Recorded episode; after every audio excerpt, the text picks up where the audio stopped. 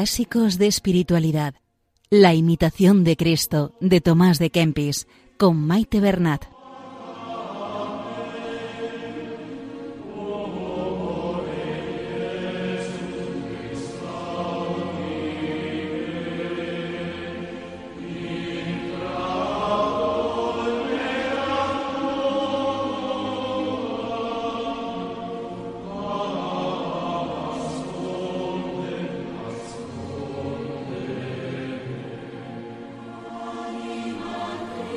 Saludo a todos los oyentes de Radio María y bienvenidos al programa Clásicos de Espiritualidad, donde estamos realizando una lectura pausada del libro La imitación de Cristo. Nos ponemos bajo el manto protector de María, que ella interceda por nosotros ante el Padre y todo sea para provecho espiritual nuestro y para la mayor gloria de Dios.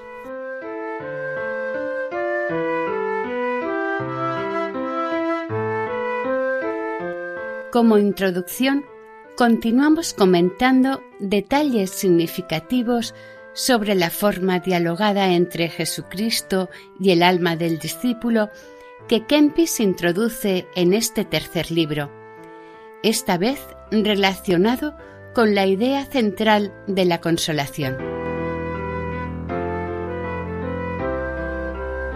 Para conocer qué sentido le da Kempis al concepto consolación, nos fijamos en una frase del libro de la imitación. Esta dice, si una palabra nos dice, gran consuelo sentimos. Por tanto, la mayor consolación que puede recibir un hombre para Kempis es la experiencia de escuchar una palabra que Cristo habla al corazón del discípulo. Por lo tanto, la estructura del texto, o sea, la forma dialogada, resalta su contenido. La palabra de Cristo al corazón es lo que produce la consolación, y el propio texto quiere suscitar esta misma experiencia espiritual al poner al lector como oyente de su palabra.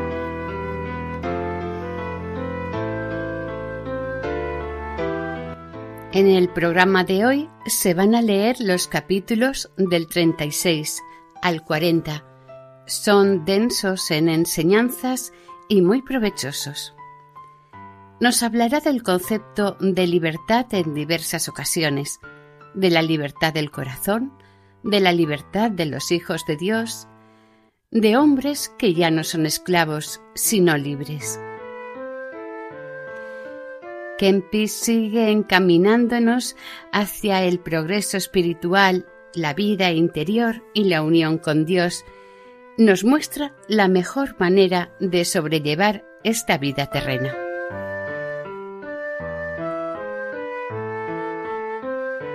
Seguimos con la lectura del libro tercero de la imitación de Cristo. Capítulo 36 Contra los vanos juicios de los hombres. Habla Jesucristo.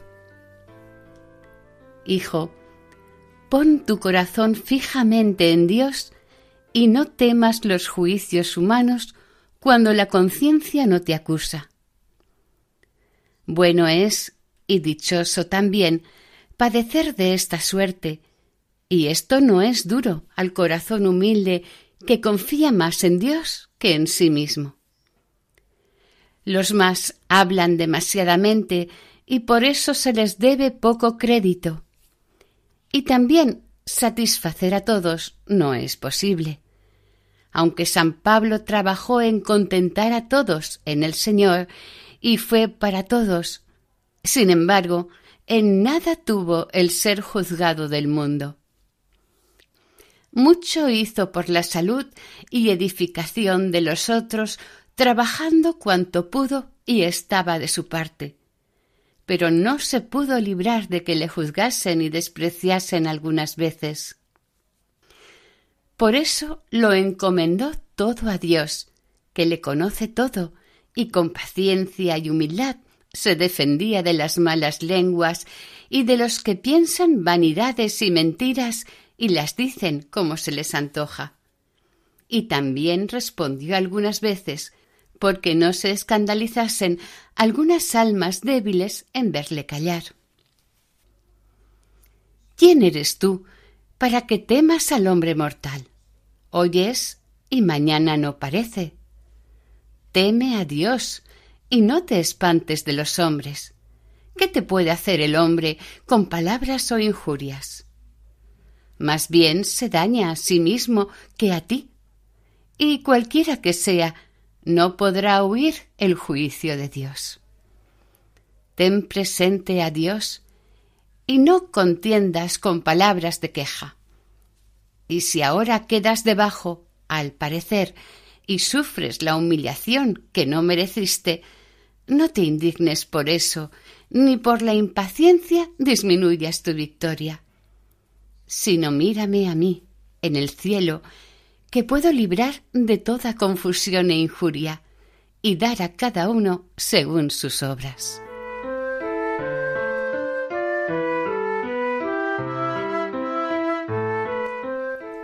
Capítulo 37 De la pura y entera renuncia de sí mismo para alcanzar la libertad del corazón. Habla Jesucristo. Hijo, déjate a ti y me hallarás a mí. Vives sin voluntad ni amor propio y ganarás siempre. Porque al punto que te renuncies sin reserva, se te dará mayor gracia. Habla el alma. Señor, ¿cuántas veces me renunciaré y en qué cosas me dejaré? Habla Jesucristo. Siempre y a cada hora, así en lo poco como en lo mucho. Nada exceptúo sino que en todo te quiero hallar desnudo. De otro modo, ¿cómo podrás ser mío y yo tuyo si no te despojas de toda voluntad interior y exteriormente? Cuando más presto hicieres esto, tanto mejor te irá, y cuanto más pura y cumplidamente, tanto más me agradarás y mucho más ganarás. Algunos renuncian, pero con alguna excepción no confían en Dios del todo y por eso trabajan en mirar por sí. También algunos al principio lo ofrecen todo, pero después, combatidos de alguna tentación, se vuelven a sus comodidades y por eso no aprovechan en la virtud. Estos nunca llegarán a la verdadera libertad del corazón puro ni a la gracia de mi suave familiaridad, si no se renuncian antes haciendo del todo cada día sacrificios de sí mismos, sin lo cual no están ni estarán en la unión con que se goza de mí. Muchas veces te dije y ahora te lo vuelvo a decir, déjate a ti, renúnciate y gozarás de grande paz interior. Dalo todo por el todo. Nada busques, nada exijas. Está puramente y sin dudar en mí, y me poseerás. Serás libre de corazón y no te ofuscarán las tinieblas. Encamina todos tus esfuerzos, deseos y oraciones al fin de despojarte de todo apego, para seguir así desnudo a Jesús desnudo, morir para ti y vivir para mí eternamente. Entonces se desvanecerán todas las vanas imaginaciones, las perturbaciones malas y los cuidados superfluos. Entonces también desaparecerá el temor excesivo y morirá el amor desordenado.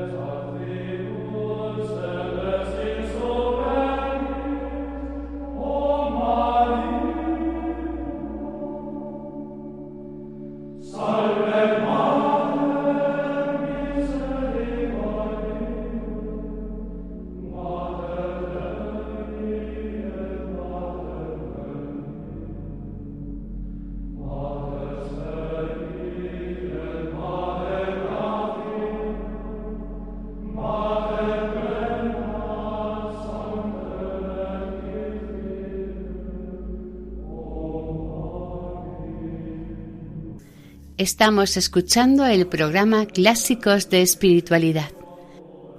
Continuamos con la lectura del libro tercero de la imitación de Cristo. Capítulo 38 Del buen régimen en las cosas exteriores y del recurso a Dios en los peligros. Habla Jesucristo. Hijo, con diligencia debes mirar que en cualquier lugar y en toda ocupación exterior estés muy dentro de ti, libre y señor de ti mismo, y que todas las cosas estén debajo de ti o tú debajo de ellas. Para que seas señor y director de tus obras, no siervo ni esclavo venal, sino más bien libre y verdadero israelita, que pasa a la suerte y libertad de los hijos de Dios, los cuales desprecian las cosas presentes y atienden a las eternas. Miran lo transitorio con el ojo izquierdo y con el derecho lo celestial. Y no los atraen las cosas temporales para estar asidos a ellas. Antes ellos los atraen más para servirse bien de ellas según están ordenadas por Dios e instituidas por el Supremo Artífice, que no hizo cosa en lo criado sin orden. Si en cualquier acontecimiento estás firme y no juzgas de él según la apariencia exterior, ni miras con la vista del sentido lo que oyes y ves.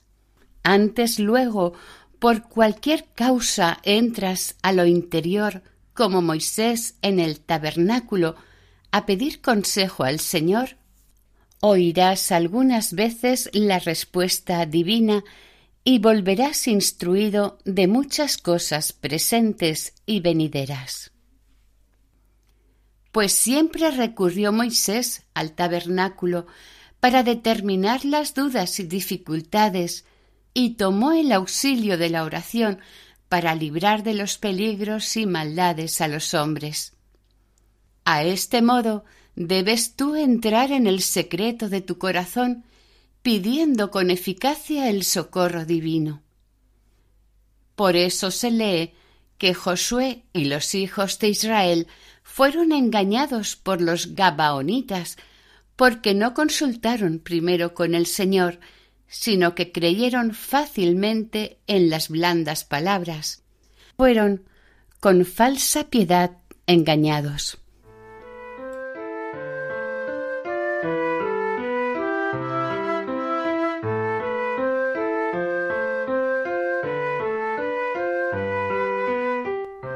Capítulo 39. Que el hombre no sea importuno en los negocios. Habla Jesucristo.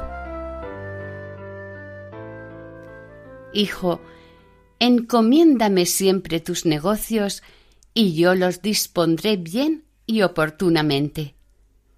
Espera mi voluntad y sentirás provecho. El alma. Señor, de muy buena gana te encomiendo todas las cosas, porque poco puede aprovechar mi cuidado. Ojalá que no me ocupasen mucho los acontecimientos que me pueden venir, sino que me ofreciese sin tardanza a tu voluntad. Jesucristo. Hijo, Muchas veces el hombre negocia con ahínco en lo que desea, mas cuando ya lo alcanza, comienza a pensar de otro modo, porque las aflicciones no duran mucho cerca de una misma cosa, sino que nos llevan de una cosa a otra. Por lo cual no es poco dejarse a sí mismo aun en las cosas pequeñas. El verdadero aprovechar es negarse a sí mismo. Y el hombre negado a sí es muy libre y está seguro.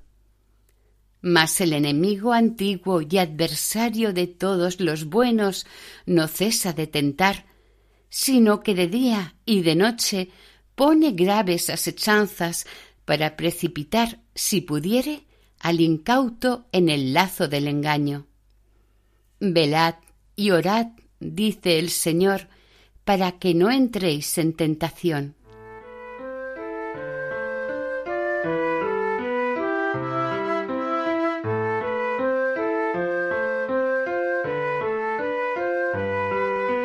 Capítulo 40 Que ningún bien tiene el hombre suyo, ni cosa alguna de que alabarse. Habla el alma. Señor, ¿qué es el hombre para que te acuerdes de él? ¿O el Hijo del hombre para que le visites? ¿Qué ha merecido el hombre para que le dieses tu gracia? Señor, ¿de qué me puedo quejar si me desamparas? ¿Cómo justamente podré contender contigo si no hicieres lo que te pido? Por cierto, una cosa puedo yo pensar y decir con verdad. Nada soy, Señor, nada puedo, nada bueno tengo de mí, mas en todo me hallo vacío y camino siempre a la nada y si ni soy ayudado e instruido interiormente por ti, me vuelvo enteramente tibio y disipado. Mas tú, Señor, eres siempre el mismo y permaneces eternamente, siempre bueno, justo y santo, haciendo todas las cosas bien, justa y santamente, y ordenándolas con sabiduría. Pero yo, que soy más inclinado a caer que a aprovechar, no persevero siempre en un estado y me mudo siete veces al día. Mas luego me va mejor cuando te dignas alargarme tu mano auxiliadora, porque tú solo, sin humano favor, me puedes socorrer y fortalecer, de manera que a ti solo se convierta y en ti descanse mi corazón. Por lo cual, si yo supiese bien desechar toda consolación humana, ya sea por alcanzar devoción o por la necesidad que tengo de buscarte, porque no hay hombre que me consuele, entonces con razón podría yo esperar en tu gracia y alegrarme con el don de la nueva consolación. Gracias sean dadas a ti, de quien viene todo siempre que me sucede algún bien. Porque delante de ti yo soy vanidad y nada, hombre mudable y flaco. ¿De dónde, pues, me puedo gloriar? ¿O por qué deseo ser estimado? ¿Por ventura de la nada? Esto es vanísimo. Verdaderamente, la gloria frívola es la verdadera peste y grandísima vanidad, porque nos aparta de la verdadera gloria y nos despoja de la gracia celestial. Porque contentándose un hombre a sí mismo, te descontenta a ti. Cuando desea las alabanzas humanas, es privado de las virtudes verdaderas. La verdadera gloria y alegría santa consiste en gloriarse en ti y no en sí, gozarse en tu nombre y no en su propia virtud, ni deleitarse en criatura alguna, sino por ti. Sea alabado tu nombre y no el mío, engrandecidas sean tus obras y no las mías. Bendito sea tu santo nombre, y no me sea a mí atribuida parte alguna de las alabanzas de los hombres. Tú eres mi gloria, tú la alegría de mi corazón. En ti me gloriaré y ensalzaré todos los días. Mas de mi parte no hay qué, sino de mis flaquezas. Busquen los hombres la gloria que se dan recíprocamente. Yo buscaré la gloria que viene solamente de Dios, porque toda la gloria humana, toda honra temporal, toda la alteza del mundo comparada con tu eterna gloria, es vanidad y necedad. Oh verdad mía y misericordia mía, Dios mío, Trinidad bienaventurada, a ti sola sea alabanza, honra, virtud y gloria para siempre jamás.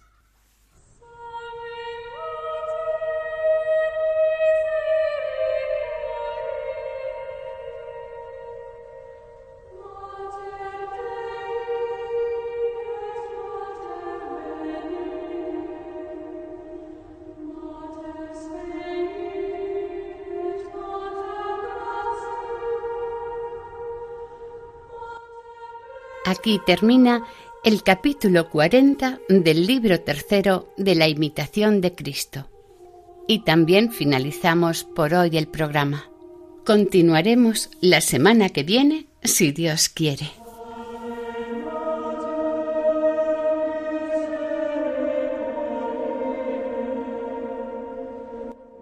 Para contactar con este programa pueden hacerlo a través del siguiente correo electrónico clásicos de espiritualidad arroba radiomaria.es.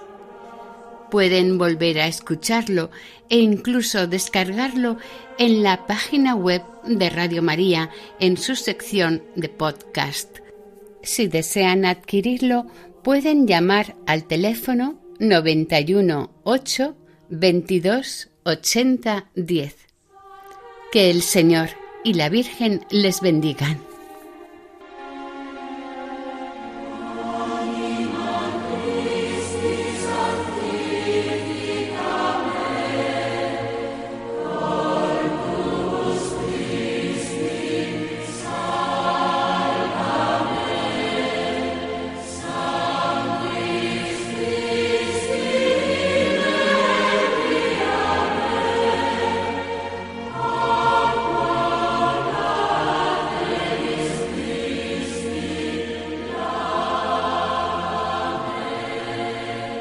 Han escuchado Clásicos de Espiritualidad, la imitación de Cristo de Tomás de Kempis, con Maite Bernat.